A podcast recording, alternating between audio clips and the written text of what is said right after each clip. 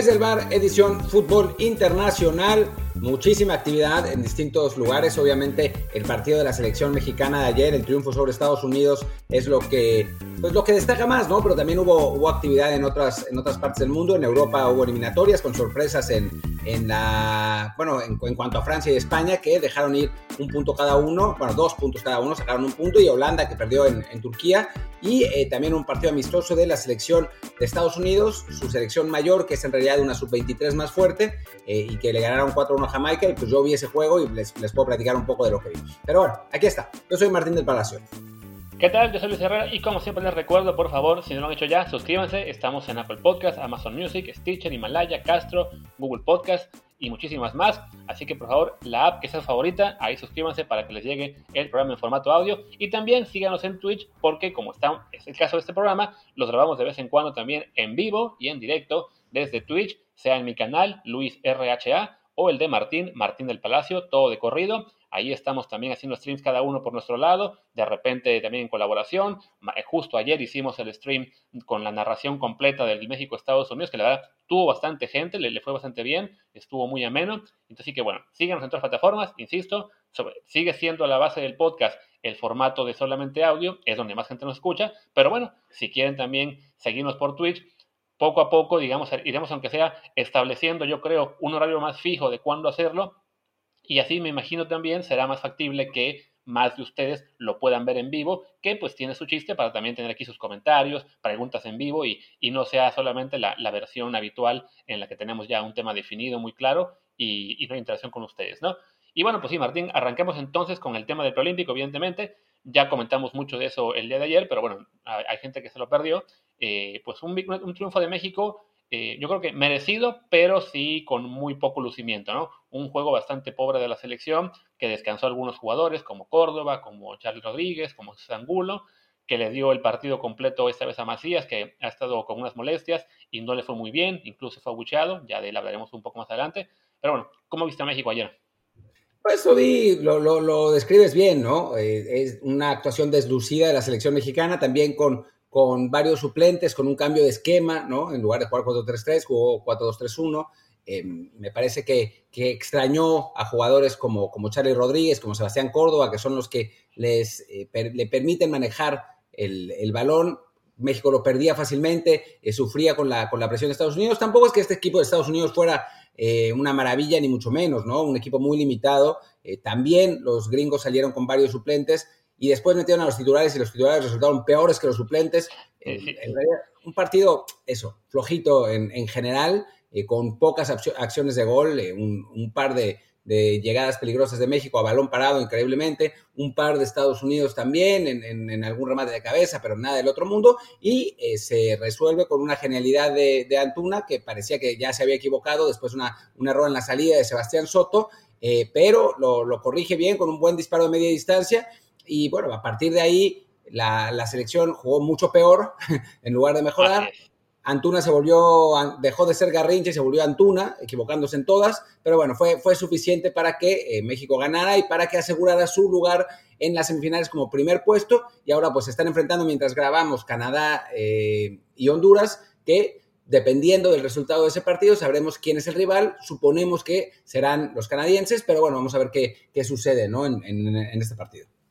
Sí, así es. En el caso de México, creo que, bueno, como decíamos, influyó mucho las bajas de, de, Charlie y de Córdoba, que han sido de lo mejor del equipo en el preolímpico. También que es un equipo que ha tenido muy poca preparación en términos de, juego colectivo, eh, que su único amistoso fue aquel contra Cruz Azul de octubre, noviembre pasado, que entonces sí, depende mucho aún de sus individualidades y al no contar con dos de los hombres que mandan en el medio campo, se notó eso en el juego de ayer. Por ejemplo, Vega estuvo muy, muy participativo, creo que fue de lo mejor del equipo, pero también le, tocó bajar muchísimo a, defender, entonces eso le, quitó un poco de efectividad. El caso de Antuna, que pues sí, en la banda de repente le sale una, pero sí son más las que, las que no resuelve bien o le, falla la patita y, y da un mal pase.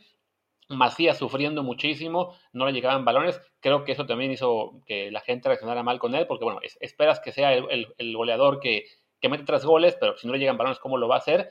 Y destacar que, bueno, en cuanto entró Charlie Rodríguez, cuando, cuando parecía que Estados Unidos ahí trataba de, de tomar control del partido, sí, digamos que anuló por completo ya esa, esa ligera presión estadounidense y ya el, final del, juego fue un tramo muy, pues muy tranquilo, con, con, muy poco lucimiento. En general, ambos equipos fueron precavidos. De México ya sabemos que, pues contra Estados Unidos, ya sabemos su fórmula, que siempre es defenderse muy bien, hacernos un contragolpe, agarrarnos ahí y meter el gol. Pues bueno, México por lo menos ha aprendido a no comerse ese tipo de, esquema estadounidense, pero la, la, contra, digamos, es pues que para el público sí suele ser pues un, México precavido que no nos gusta, ¿no? Que bueno, que en general los fans mexicanos siempre quieren que la selección juegue bonito, juegue a ganar, juegue atacando con 6 o 7, y los que jugar ayer con este esquema tan precavido, tan cauto, pues no gusta, ¿no?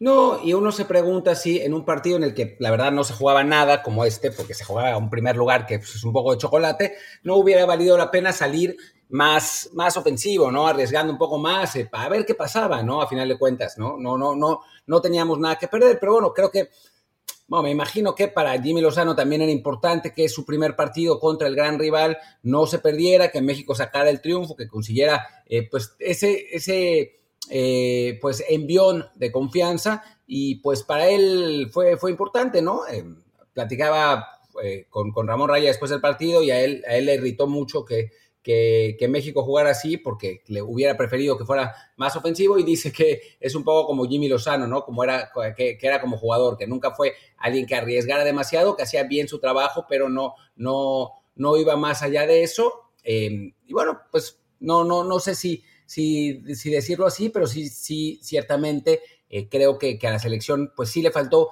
intentar un poco más, ¿no? Sabíamos muy poco a los laterales yendo a la línea de fondo. El primer tiempo prácticamente nada, en el segundo sí Mayorga fue más, Loroña pues prácticamente nunca. En los dos contenciones rarísimo que pisaran el área, que se metieran a, posiciones de disparo. Al, principio del, primer tiempo hubo, hubo alguna en la que en la que Erika Aguirre sí tiró, tiró de media distancia, eh, pero, pero fuera de eso no mucho más. Esquivel cero, absolutamente nada. También contribuye que Roberto Alvarado, que estaba en el papel de mediocampista, digamos, de, creación, medio creativo, eh, jugaron, tuvieron una, una, actuación muy discreta, realmente muy, muy discreta. Entonces, eh, me parece que, que, la selección eso quedó de ver, ¿no? Y cuando mejor, los mejores minutos de México fueron cuando entró Charlie Rodríguez, ¿no? O sea, entra Charlie Rodríguez, entra el gemelo Angulo 2, a, jugar por la banda izquierda y ahí México, México gana también porque Estados Unidos hace unos cambios metiendo, sacando a sus jugadores latinos y metiendo a unas, unas moles gigantes que eran tronquísimos y entonces pues la, selección aprovechó para poner el balón en el suelo y alejar el peligro por completo de su portería, aunque también sin generar absolutamente nada. Veo en el chat que nos pregunta si nos gustó Julián Araujo o que ya sea mejor que se lo quede Estados Unidos. Yo no sé por qué tanto hate a Julián Araujo. O sea, ciertamente le costó en el primer tiempo controlar a Antuna. Antuna le hizo un par, pero para mí fue de los mejores jugadores de la selección gringa, ¿eh? O sea, eh, de los que más trataba, sobre todo, sobre todo la ofensiva. Eh, él, sí pisaba el área muchísimo desde, su posición de lateral. Los dos laterales de Estados Unidos iban más al frente, la verdad, Herrera y Araujo. me parece que, que, que intentó, intentó bien, sí le costó contra Antuna. Antuna es un jugador difícil de marcar si no eres un buen lateral, si no es un gran lateral, digamos, eh, porque es muy rápido, es muy rápido y finta y eso. Después decide con las patas, ¿no? Y eso es, eso es lo que le ha pasado toda su carrera, pero, pero es un jugador muy rápido y, complicado de marcarlo. Eh, muy, muy de cerca, ¿no? Araujo lo intentó, falló, después eh, arregló, arregló un poco la situación y, la sección de Estados Unidos se vio mejor y Araujo se vio mejor, ¿no? A mí me parece que es un futbolista con potencial, bueno y que, nos vendría bien tenerlo. Sí, coincido. O sea, creo que el de ayer para mí no fue un buen partido el suyo, pero eh, más allá de un, un, desempeño en un solo juego, el potencial que tiene es bastante y siendo además una posición, la lateral, en la que por lo general se sufre para tener buenos elementos, pues no, no, se puede descartar a ninguno, ¿no? En este momento él juega por Estados Unidos, quizás sea su decisión definitiva, pero si hay manera de quitárselos, es, así que es una forma de, por un lado, debilitarlos a ellos y también ganar una opción extra en un puesto en el que además, recordemos, creo que es de los más débiles que tiene México en este momento, ¿no? O sea, cuando Chaca Rodríguez eh, es tu mejor opción, con todo el perdón para los fans de Tigres y para quienes caigan en Chaca, pues sí, es ok. Nos falta tener más adelante quizá a jugadores con un poquito más de potencial. Porque además, más, más, allá de que el Chaca pueda ser un bueno o no, este, pues por edad no va a durar ya mucho más. Entonces sí, eh, ir pensando en opciones a futuro también hay que considerarlas, ¿no? Y bueno, y en general ya del Partido de México, bueno, ya sabemos esto, ¿no? Que lo que ya dijimos mucho, mucho ayer, de que es, un juego eh, sin que no lo hicimos mucho. Se viene la semifinal, lo sabremos ya después de que esté el programa, que sea contra Honduras o Canadá seguramente. parece que va a ser Canadá por, por cómo está acomodando todo. Pues no, no parece haber realmente mucha duda de que México va a calificar a los juegos, ¿no? los rivales, lo que hemos visto hasta ahora, incluso Estados Unidos, no, no son equipos de un nivel de calidad que esté para darnos un susto de verdad, ¿no? No, en principio no, no, no parecería, ¿no? Obviamente es fútbol y puede pasar todo, ¿no? Ya vimos a España empatar con, con Grecia de local hoy, eh, a Francia empatar con Ucrania ayer, a Holanda perder con, con Turquía también ayer. O sea, puede, pueden pasar esas cosas, ¿no? Que equipos inferiores superen a, a, superiores. Pero la verdad es que jugando en casa, aún sin público, contra rivales pues de, de poca calidad, sí, sí parece complicado que México pierda pierda la oportunidad, ¿no? Sería un, fracaso mayúsculo y una gran sorpresa y yo tengo la impresión de que no va a suceder y que México sí va, a conseguir su, boleto sin demasiados sobresaltos. De acuerdo. Y ahora, bueno, ya para ir cerrando el tema de preolímpico, me gustaría que hablemos un momento de lo que fue, digamos, este neguito en el arroz, el tema de, Macías, ¿no? Que sale abuchado del partido. Tampoco son abucheos, digamos, este, espectaculares, porque bueno, de entrada no hay mucho público, pero sí llama la atención que siendo en Guadalajara, además el juego, este, pues el, delantero de las Chivas se retire del campo con esta demostración de rechazo de parte del público, ¿no? Sí, yo creo que Jimmy Lozano tiene en parte razón. ¿eh? Ah, es Guadalajara, pero hay muchos aficionados del Atlas y, de, y del América ahí, existen, entonces pues son ellos los que deben haber abuchado y además, pues sí, la gente se quedó con las ganas de ver a Macías anotando algún gol o haciendo alguna jugada. La verdad es que no fue uno de sus partidos más brillantes, también no tuvo muchísimos servicios, ¿no? Me decían eh, hoy en Twitter, pero es que no puede ser, eh, es un jugador que necesita balones para lucir. Pues claro, es un 9.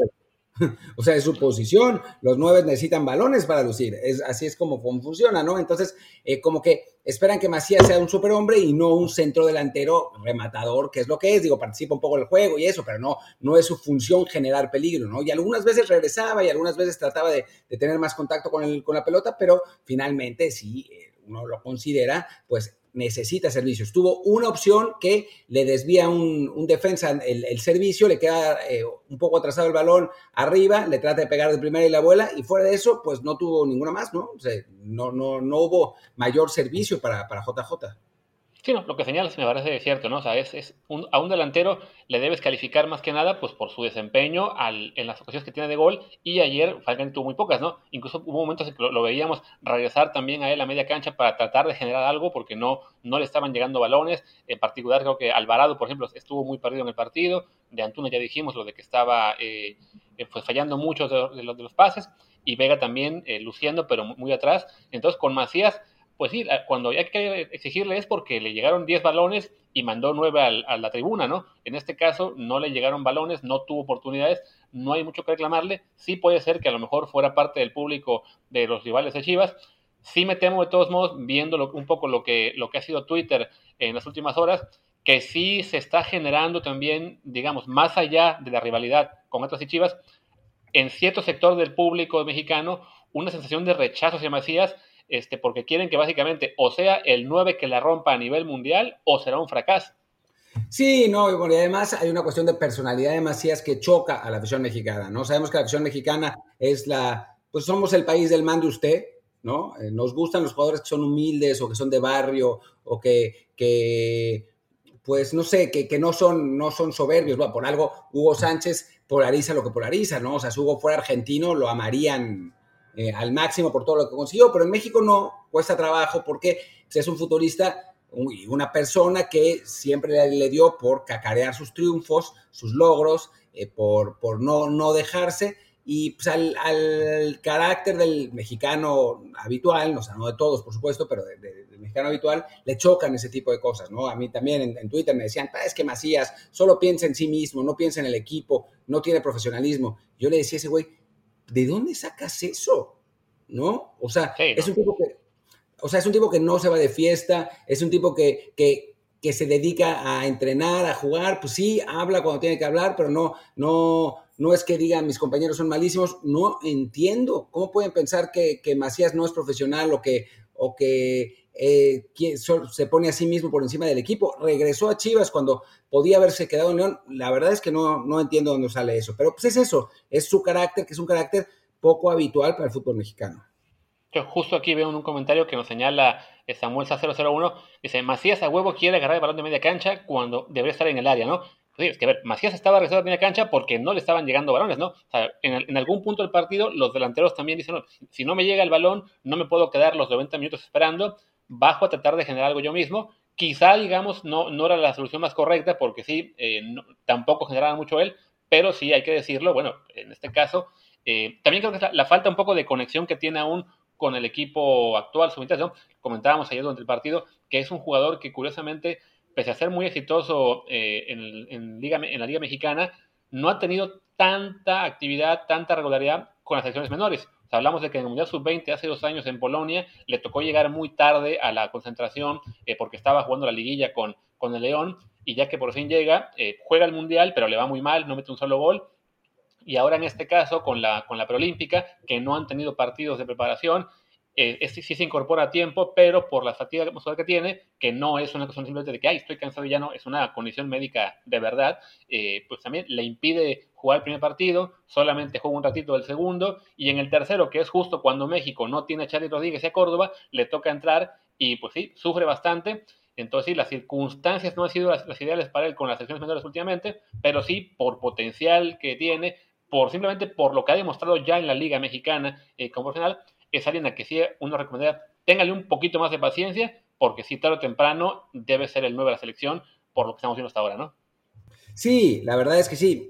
O sea, a, Raúl Jiménez por, por una cuestión de, edad y de tipo físico, y si, está bien, ¿no? Si está a, 100% después de, de, la lesión, pues le quedará seguramente este mundial y el siguiente.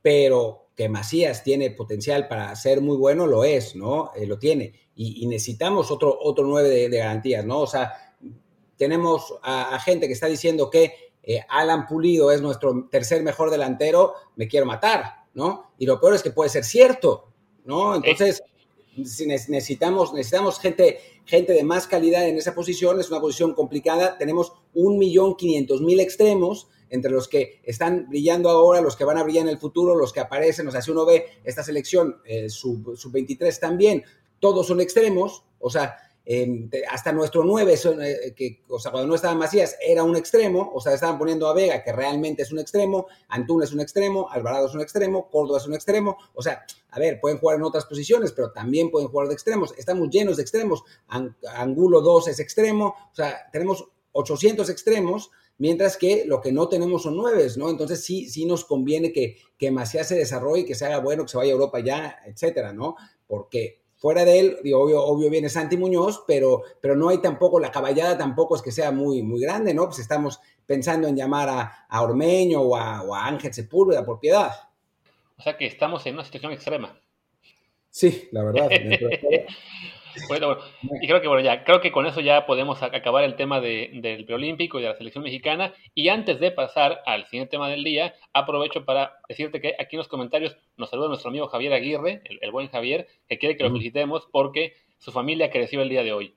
Así que, pues sí, felicidades, Javier, que estaban esperando bebé. No, hoy finalmente, felicidades, Javier, qué gusto. Pero, a ver, no entiendo nada. ¿Por qué nos estás escuchando eh, a nosotros en lugar de estar con tu familia, Javier? Por piedad. Exactamente, Javier. Te agradecemos mucho que, estés por acá, pero sí, se va a enojar tu señora si, si nos dedicas demasiado tiempo en este momento. ¿eh? Digo, nos, sentimos honrados de que hayas decidido eh, que te acompañemos en este momento tan importante, pero pues no sé si tus prioridades son las correctas. y bueno, ahora sí, ya demos el paso al siguiente tema de, de hoy, que habíamos comentado, bueno, queremos hablar un poco de lo que fue las eliminatorias de Europa, ¿no? Sí, las eliminatorias de Europa y el partido de Estados Unidos contra Jamaica. Pero bueno, arranquemos con las eliminatorias de Europa, eh, con resultados que fueron los normales con las excepciones que ya hemos hablado, ¿no? Eh, Francia y España que dejan ir puntos con muy mala suerte. La verdad es que los dos equipos dominaron absolutamente contra equipos muy defensivos, muy echados atrás, eh, pero pues en un, le, cae un gol a, Francia en autogol. Grecia, Grecia le empata a España, creo que con un penal. entonces, pues se, pone, se, les, se, pierden la, oportunidad, ¿no? No deberían sufrir de todas maneras para calificar. El que sí podría tenerlo complicado es Holanda.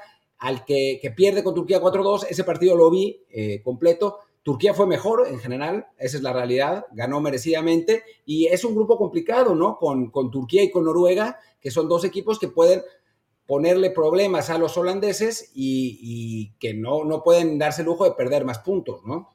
Sí, Noruega que de hecho quedó como líder tras ganar su partido 3 por 0, aunque bueno, a Gibraltar también habría que preguntarse si no fue un, resultado demasiado corto para los noruegos. no jugó eh, Haaland, eh, no jugó Haaland porque, porque no lo dejaron salir del país, de, de la Unión Europea, porque en Alemania tienen una, eh, una regla ahora que puso Merkel, que no pueden ir a Inglaterra por lo de la nueva variante. Y claro, Gibraltar no tiene esa nueva variante porque está lo de España, pero como es oficialmente territorio inglés, entonces no puede ir. Eh, es un, poco absurdo. Entonces no, no, pudo, no pudo ir a Gibraltar, pero ya jugará el siguiente partido. Sí, son cosas de locos. Y creo que fue más bien como una especie de eh, una prueba para cuando, cuando, se lo quieren llevar a la Liga Premier. Es decir, no, lo sentimos, Haaland se queda en Alemania, no puede salir de este país tiene que estar en, ya sea en el Dortmund o en el, en el Bayern, pero no a Inglaterra o sus, o sus propiedades, o en este caso territorios de ultramar, como le llamen, tampoco se puede ir. Pero sí, bueno, en este caso, como ¿no? Eh, Países Bajos, Holanda es el equipo que, que puede llevarse este, esta, pues, este chasco. Veía yo ayer un tuit, creo que fue Pepe del Bosque, que usaba de ejemplo la derrota de Países Bajos y el empate de Francia para señalar que no hay eliminatoria fácil, ¿no? Más allá de que sí los grupos de la eliminatoria europea suelen quedar seis equipos, que es una potencia, un mediano y tres o cuatro de chocolate, puede pasar que de repente hay grupos con dos o tres rivales muy importantes y solamente van a avanzar dos, uno directo, uno al playoff.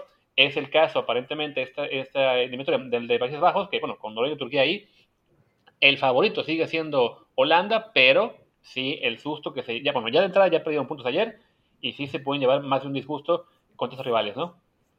Sí, Noruega no es que tenga un equipazo, francamente, pero un, equipo con Haaland siempre puede ser peligroso, ¿no? Y, tienes que ir a Noruega a sacar puntos ahí y si pierdes, pues se pone difícil, ¿no? Porque imagínense que, Holanda pierde en, Noruega y de pronto Turquía gana ahí o al revés, ¿no? Noruega gana en Turquía, ya la suma de puntos se pone complicada. Yo no veo, no veo muy probable que el Países Bajos quede abajo del segundo lugar, pero el segundo lugar es jugar repechaje y te puede tocar cualquiera en el repechaje, ¿no? Y ahí, y ahí sí es, a dos partidos y puedes perder. Entonces, eh, pues sí, digo, los holandeses ya saben lo que, lo que se siente no ir al Mundial porque no fueron al pasado, tampoco fue Italia, y puede haber siempre sorpresas, así que, creo que, lo tienen más complicado. En el caso de, de España, no lo veo, aunque tienen a la, Suecia de Zlatan, porque Zlatan ya volvió con Suecia y puso un pase para gol en el triunfo de su equipo, 1-0, em, pero, em, pero bueno, es, sería, debería ser más fácil para,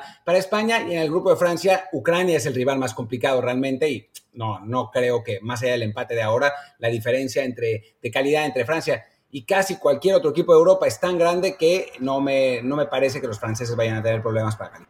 Sí, bueno, para España el gran problema es sí haber dejado ya ir este punto ante Grecia, porque bueno, si por alguna razón este, con Suecia divide puntos, o sea que acaben ganando cada uno en, casa, ahora recordemos que España y Suecia suelen enfrentarse en, casi cualquier eliminatoria, son como que ya hermanitos, siempre les toca juntos, entonces ese punto perdido con Grecia en, España, se jugó en ganar ese partido, pues sí, le puede acabar doliendo, pero sí, siendo realistas, por la calidad de plantel que tiene España, debería eh, avanzar, pero sí, ese tipo de grupos donde se puede dar una pequeña sorpresa, queda segundo, te mandan a la eliminatoria y más allá de que la eliminatoria de playoff que se hace en Europa hay siembra por, por ranking FIFA y entonces los mejores deberían quedar separados unos de otros, nunca falta por ahí la mala suerte de que el 1 va contra el 5 en el playoff y se dan los discursos, ¿no? Le pasó a Italia justo la, la, vez pasada contra Suecia y le ha pasado también a otros en su momento, entonces eh, para España no, no es el mejor arranque, aunque definitivamente sí tiene que avanzar, ¿no? El resto de equipos, por lo que veo, bueno, sí,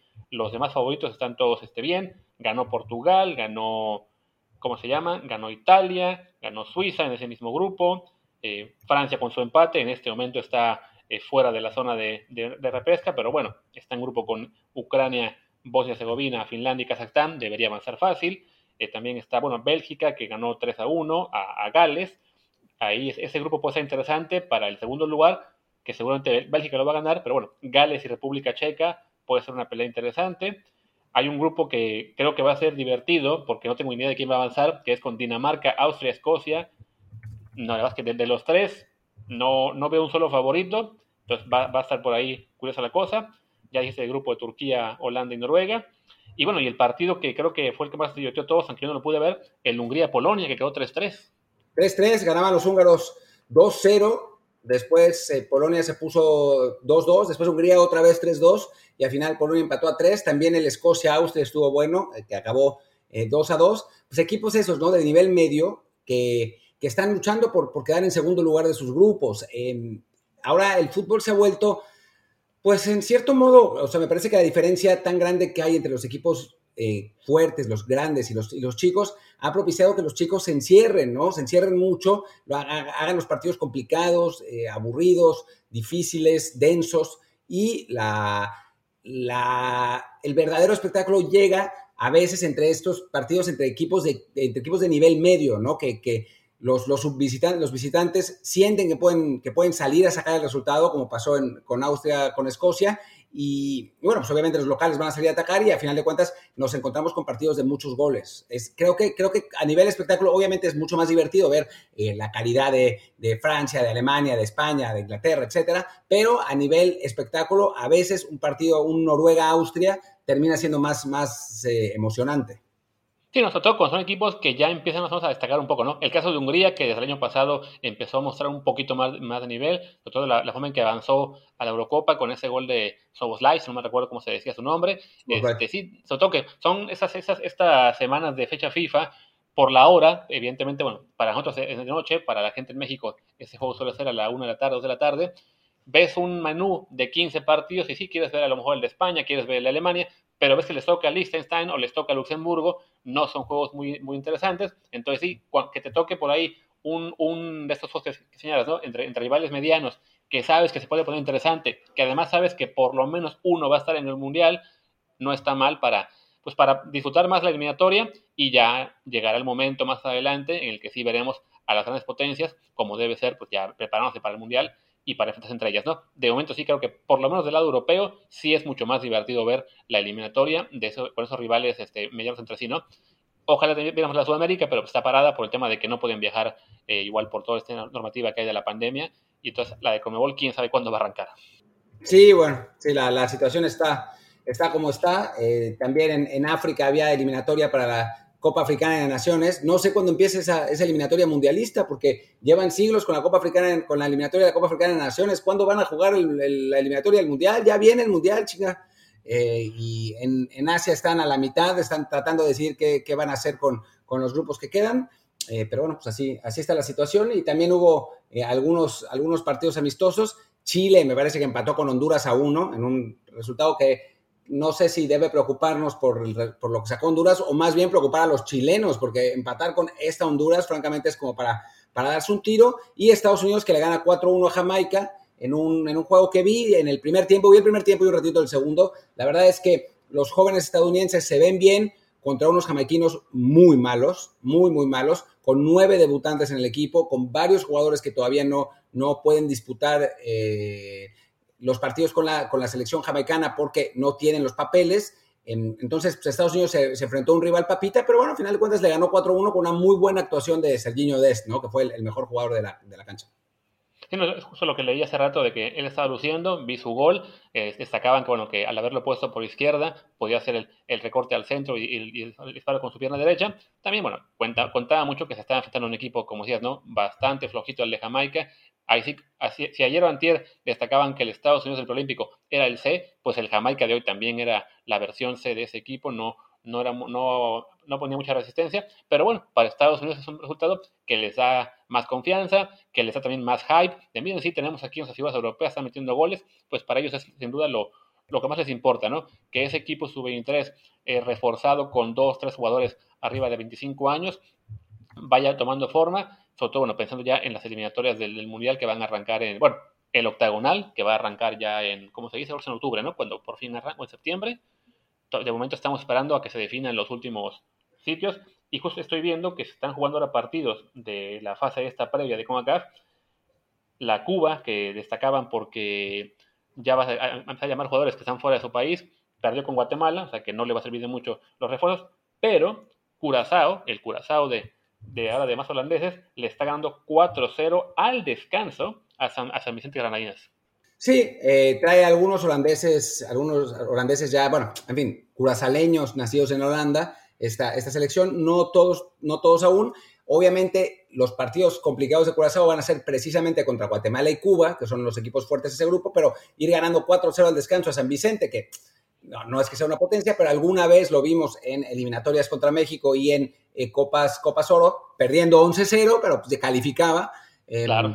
no, es, no es poca cosa para la selección de Curazao, ¿no? Va a, ser, va a ser divertido cuando enfrenten a Guatemala y a Cuba. Obviamente no vamos a ver esos partidos porque qué hueva, pero, pero va a ser divertido ver cuáles son los resultados. y, ojalá se colaran al octagonal, aunque sea para ver a México viajar a, a Curazao. Pues ojalá para viajar nosotros a Curazao, igual alguien nos claro, invita. Exactamente, que ya, haya, que ya se haya bajado un poco el tema de la pandemia y digan, pues vamos a, vamos a conocer un, nuevo lugar. No, no debe estar tan mal. Ya, ya basta de perdón, y después algo divertido, es que en la República Dominicana em, jugó, debutó contra eh, la selección de Dominica. Eh, y bueno, a la República Dominicana la dirige Jack Pasi, el, entrenador mexicano, ¿no? Ganaron 1-0 y al final del partido, es más, tengo por, lo, tengo por aquí, si me dan un segundo se los pongo eh, en audio, porque al final del partido un periodista dominicano le, dijo a, le hizo una pregunta a, a Pasi, que Jack es, es cuate además, y, Jack se ofendió muchísimo. Su respuesta es, o sea, si fuera un equipo más grande y, Jack más conocido, su respuesta hubiera dado la vuelta por completo al, mundo, porque es, es realmente muy, muy, muy divertida. Esperen, aquí se, se les voy a poner. Ya, ya encontré el, el archivo, nada más tengo que irme al minuto 14, que es donde arranca. Ahí vamos. Vamos a ver, vamos. Primer eslabón hacia el Mundial de Qatar en las eliminatorias. Un 1-0 que para muchos nos supo a derrota por cómo jugó la, la, República Dominicana. Vimos una República Dominicana donde la mitad de la cancha se perdía por momentos, intentamos jugar por fuera y no dio resultado. ¿Por qué? La primera pregunta es la siguiente, ¿por qué tardar tanto en, hacer un cambio en la mitad de la cancha para ver si, cambiaba el esquema uno y dos. ¿Por qué intentar jugar tanto al balonazo en vez de intentar tocar, tocar en corto? Buenas noches, Dilio. Déjame contestarte con una pregunta. ¿A ti te supo a derrota esta victoria? Déjame entenderlo bien. ¿A ti te supo a derrota esta victoria? Así es. Mira, Dilio, entonces tenemos conceptos absoluta y totalmente y abismalmente diferentes de lo que se juega en la eliminatoria mundialista, ¿ok? Yo no vengo aquí, ¿sí? A dar un juego que te sepa a victoria con derrota. Aquí la selección nacional, Dilio, está compitiendo una cosa que se llama la eliminatoria mundialista. Y la eliminatoria mundialista es una guerra, una guerra sin piedad y sin tregua, ¿ok? Entonces, por ejemplo, tú ves lo que pasa hoy con Puerto Rico y la selección nacional de San Kitts y Nevis. Puerto Rico que estuvo aquí con muy buenos jugadores, concentrado dos semanas. Aquí cada partido, cada partido es una auténtica guerra. Entonces, yo, yo no puedo compartir contigo en lo más mínimo que una persona me diga que le supo a derrota empezar triunfando en la eliminatoria mundialista. De verdad, de verdad, estamos viendo mundos muy distintos. A mí me supo a victoria, porque fue una victoria, porque fue una victoria muy importante, una victoria en donde la República Dominicana peleó contra un equipo que tenía un estilo de juego muy bien definido. Tampoco coincido, Dilio, que la media cancha se perdió. Me parece muy, eh, muy exagerado el término. Yo vi partidos eh, de Ronaldo, de Carlos Heredia, de Rudolf, donde tuvieron, tuvieron momentos de juego, donde tuvo flow, donde tuvo continuidad. Entonces, Dilio, con todo el respeto que me mereces, si a ti te parece que hoy perdimos, pues esa es tu vida, ese es tu mundo y esa es tu visión. A mí me parece que hoy ganamos. O sea, yo no puedo aceptar que un periodista diga que hoy fue una derrota para República Dominicana. ¿Qué tal? Se indignó muchísimo. Y si vieran su cara, su cara fue así como lo quería matar. Yo, cuando dijo lo de con todo respeto, yo esperaba que le soltara el chinga tu madre, ¿cómo no? Pues sí, ¿no? Lo, que es un poco el ambiente eliminatorias y sí de repente esa, digamos, esa disparidad entre lo que, cómo lo viven los entrenadores y los jugadores, que lo que quieren es ganar y avanzar, y la prensa en pues básicamente cualquier país que sigue pensando en lo de jugar bonito, dejar una buena imagen, a ver, es la eliminatoria y lo que más importa es avanzar, ¿no? Y además, también, sean realistas, pues bueno, no se conozcamos mucho de Dominicana y Dominica, pero sí ponerse exigente de que, ¿por qué no le metimos 5-0 hasta otra isla? Perdón, pero que se, que se pongan un poquito en el lugar en el que están, ¿no? O sea, no, no, no es que sean una, una nación con un historial importante, déjate un CONCACAF, en el propio Caribe, ¿no? O sea, no sé cuándo sabes la última vez que ganaron algo ellos como selección en la UNCAF.